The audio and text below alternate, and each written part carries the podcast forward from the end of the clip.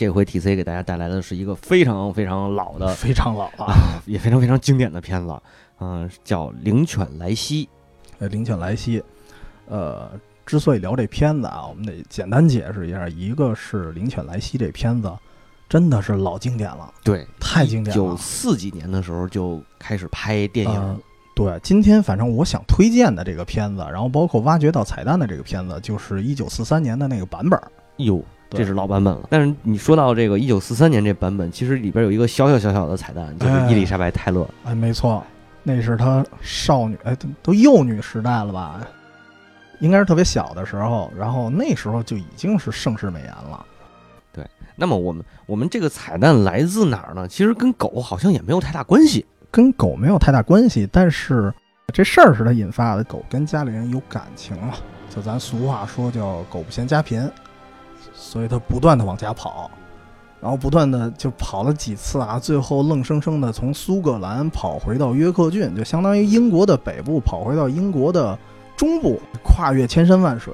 这一点其实当时感动了不少人，因为他卖给了一个公爵。这公爵那随从急了，他认为啊，这男主人是一骗子。你卖给我狗之后，你还把狗再因为你叫回去是吧？对，因为你 训练的的好啊，闯进人家去跟他要狗去了。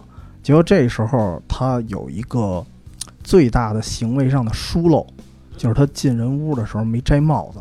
场景出现过三次，第一次他闯进人家的时候，这个男主人有点理亏嘛，确实这狗跑回来了，有点理亏，然后他没戴帽子，这主人不好说什么话。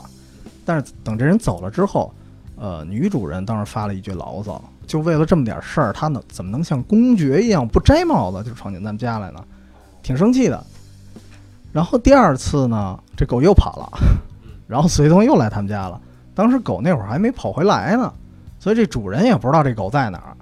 然后这人又没摘帽子，这次主人急了，就直接怒吼：“你把帽子给我摘掉！”